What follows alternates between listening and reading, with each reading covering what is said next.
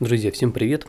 Только что закончил читать книжку, которая называется «Управление проектами от А до Я», автор Ричард Ньютон, и спешу с вами поделиться своими впечатлениями для того, чтобы вы смогли понять, стоит ее читать или не стоит, стоит на нее тратить время или нет.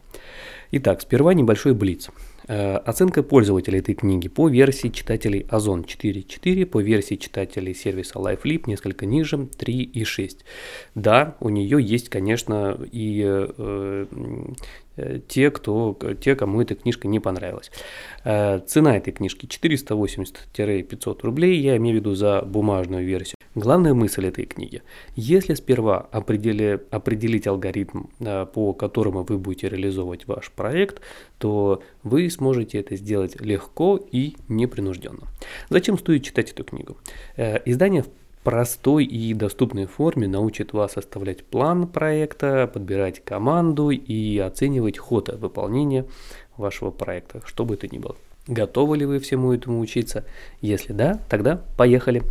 Итак, автор книги Ричард Ньютон. Э, это опытный бизнес-консультант, руководитель. Он работал в ряде ведущих консалтинговых организаций, э, в том числе э, компании Ernst Young. В 2005 году он основал свою консалтинговую компанию и специализируется на услугах временного управления в области ведения проектов. Ну, то есть, э, из чего э, можно сделать вывод, что автор это не очередной инфобизнесмен, это э, практик, который не понаслышке знает, что такое управлять проектом. В своей книге Ричард дает четкий пошаговый алгоритм реализации, ну, откровенно говоря, конечно, небольших проектов. У меня на протяжении, на протяжении всего прочтения этой книги складывалось ощущение, что это некая такая выжимка и компиляция, и безумно сильное упрощение э, некого э, есть такая книга, называется PMBOK, э, книга, которая является, ну, наверное, хрестоматийной, которая является Библией по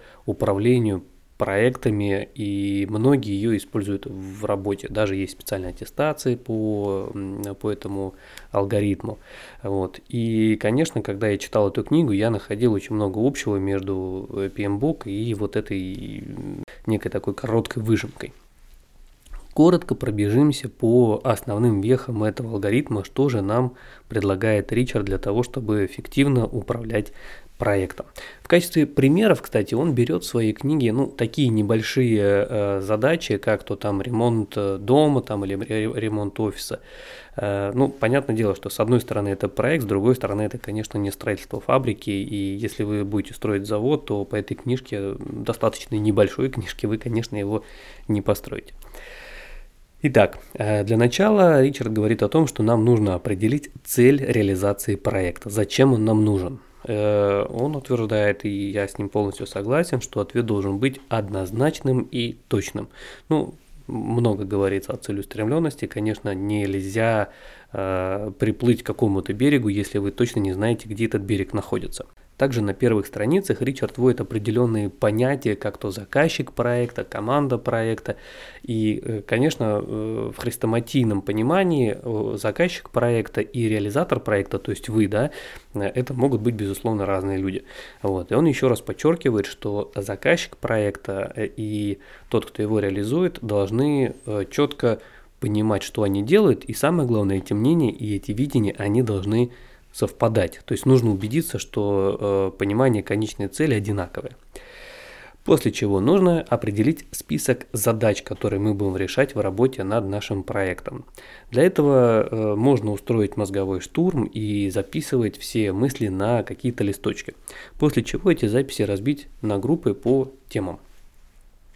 Следующим шагом нужно написать для каждой задачи сроки выполнения – Безусловно, все это нужно э, фиксировать в некой специальной таблице, форму которых в книге, нас, в книге много таблиц, и форма которых э, приводится на, на сайте, на который ссылается Ричард. И эти таблицы можно, конечно, использовать в работе. Также стоит не забывать, что для многих задач характерна взаимозависимость. То есть некоторые задачи мы не можем начать до того, как мы не выполним предыдущие. То есть, например, если мы э, занимаемся ремонтом, мы не можем приступить к поклейке обоев до тех пор, пока стены не прогрунтованы. И эти задачи называются взаимозависимыми.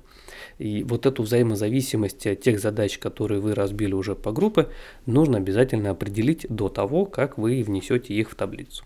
После чего мы определяем исполнителя или или ответственного за выполнение наших задач, которые мы до этого на мозгоштурмили. Э, следующим шагом нужно нарисовать календарный план выполнения вашего проекта. И в идеале, конечно, вы должны управлять ресурсами. Ресурсы это помимо времени, это еще и стоимость выполнения. Вот, поэтому, если у вас есть э, стоимость выполнения там той или иной задачи, то ее тоже обязательно нужно внести в специальную табличку. Э, после чего нам нужно определить контрольные точки, по которым мы будем определять ход выполнения проекта. А, на каких этапах мы будем фиксировать, что а, мы движемся вперед. И вот после этого нам стоит сделать паузу и посмотреть на наш план чуть-чуть сверху. То есть самое время задать себе а, ряд вопросов, которые позволят определить, насколько наш план выполним и Э, реализуем и обладаем ли мы необходимыми средствами для его выполнения. Глядя также на этот проект сверху, э, стоит задать себе вопрос, а вообще он нужен или нет, потому что у нас зачастую в нашем мире бывает э, много способов реализации тех или иных задач, и вполне вероятно, что ваш э, проект, э, он абсолютно нецелесообразен даже и ни с финансовой, ни с ресурсоемкой точки зрения. То есть, возможно, существует какой-то вариант выполнения этой задачи существенно более эффективный. И если вы все-таки найдете такие способы, то, конечно, стоит уделить более детальное внимание их изучению. Если ответы на эти вопросы все-таки вас убедили в необходимости реализации проекта, то необходимо уделить определенное время его оптимизации. Нужно пробежаться по э, взглядам по задачам, которые вы уже определили, и подумать, э, может какие-то вы можете сократить сроки, может какие-то подзадачи вы можете убрать, может быть какие-то задачи вы можете э, сделать параллельными, то есть тем самым вы, вы сэкономите время. В области расходов э, зачастую, когда вы проект разбирай, разбиваете на э, подсистемы, на подзадачи, расходы э, в рамках этих подзадач расходы могут быть несколько ниже. И э, как только вы разделаетесь э, с вопросами оптимизации, вы можете приступать уже к выполнению проекта. Ну, вполне очевидно, что сам план проекта сам себя не реализует.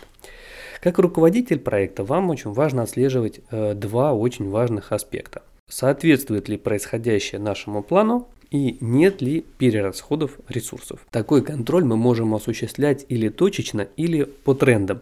То есть перерасход, допустим, в 1000 рублей э, за один день – это не катастрофа. Но если эти 1000 рублей набежали 4 раза по 250 рублей в день, у нас уже есть повод для тревоги. Как менеджер проекта вы должны управлять еще и рисками при его реализации. К сожалению, практически ни один проект не обходится без каких-то проблем, и нам всем об этом известно. А, с точки зрения Ричарда Ньютона существует несколько стратегий, а, которые мы можем применить, если эти риски наступили. Мы можем проигнорировать этот риск, эту проблему, можем взять ее на мониторинг, можем попробовать заранее снизить вероятность ее наступления, ну, на мой взгляд, один из самых, наверное, хороших вариантов, а, и можем уменьшить серьезность последствий наступления этого, э, этой проблемы, этого риска. И э, последний вариант это должен быть у нас резервный план, план Б. И для того, чтобы управлять эти, этими рисками, для того, чтобы отслеживать ход выполнения работ, по проекту в книге предлагается определенные формы э, отчетных таблиц, которые вы можете использовать.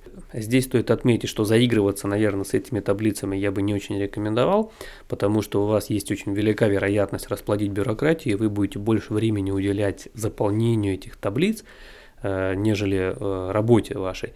Поэтому наличие их э, в умеренном виде это, наверное, хорошо, но так, чтобы вы не начали заполнять эти таблицы на каждую какую-то небольшую операцию. После того, как проект завершился, необходимо убедиться в его соответствии с изначальными планами. Нужно осуществить тестирование конечного продукта, особенно это актуально, если мы занимаемся разработкой там, программ, IT, IT-продукт. Э, И также необходимо провести э, обучение сотрудников, если, этот, э, если результатом вашего проекта стало что-то сложное, чему нужно обучаться.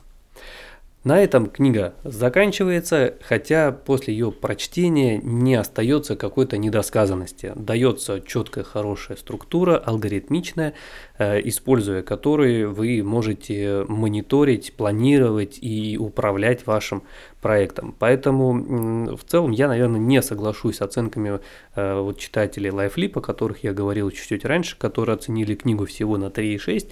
Мне кажется, она как раз, как раз она без воды, она наполнена большим количеством практических советов, которые э, будут очень полезны, особенно начинающим предпринимателям, которые не знают, как спланировать э, ту или иную задачу.